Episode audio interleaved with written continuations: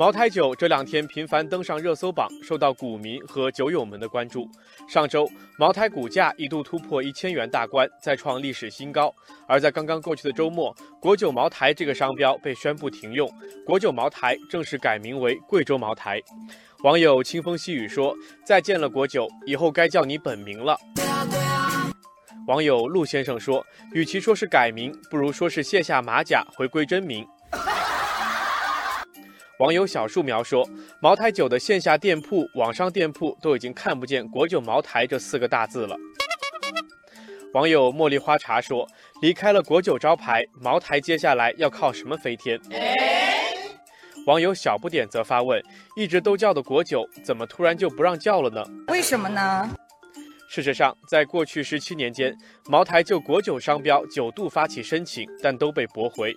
有关部门表示，国酒茅台这商标中的“国酒”文字带有国内最好的酒和国家级酒的质量评价含义，会对市场公平竞争产生负面影响，所以这商标违反了商标法的相关规定，不能进行注册。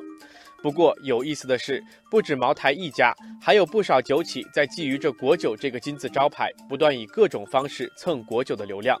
比如洋河股份曾经在官网上打出“健康领潮流，见证新国酒之美”的标语，泸州老窖提出过浓香国酒的概念。五粮液曾推出过白酒国五液，似乎也在打国酒的擦边球。另外，更有意思的是，不止白酒企业，连长城葡萄酒都要来沾一沾国酒的光，喊出了“中国长城，红色国酒”这样的口号。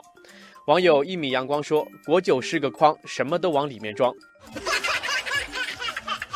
网友米兔说：“茅台靠着国酒这块招牌取得了傲人的业绩，虽不能说全部归功于‘国酒’二字的宣传，但也难免会惹同行眼红和效仿。”网友梦幻城堡说：“国酒的确是块黄金招牌，谁用谁知道。”网友风雪则说：“也不见得，你看五粮液的国五液推出后，并没有获得太多认可，还不是在高端酒类市场中遇冷？为什么呢？”